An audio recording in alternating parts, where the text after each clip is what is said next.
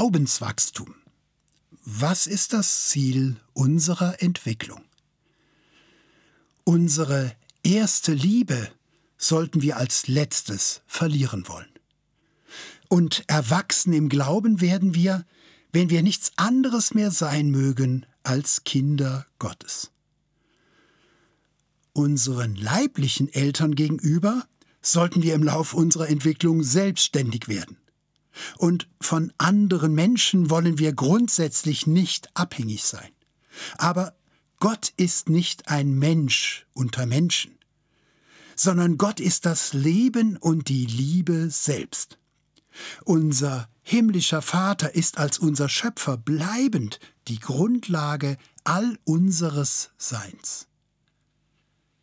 Wer aber wollte auf das Leben und die Liebe verzichten und sie nicht vielmehr in vollen Zügen genießen und sie immer mehr für sich beanspruchen und entfalten?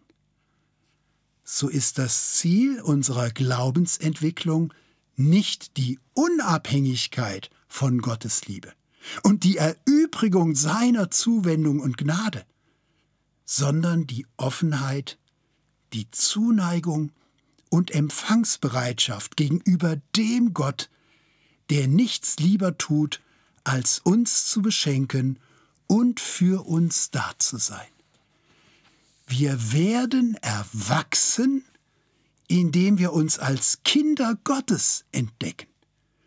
Und wir erleben uns als unabhängig, frei und eigenständig, wenn wir als Geschöpfe unser Angewiesensein auf unseren Schöpfer genießen.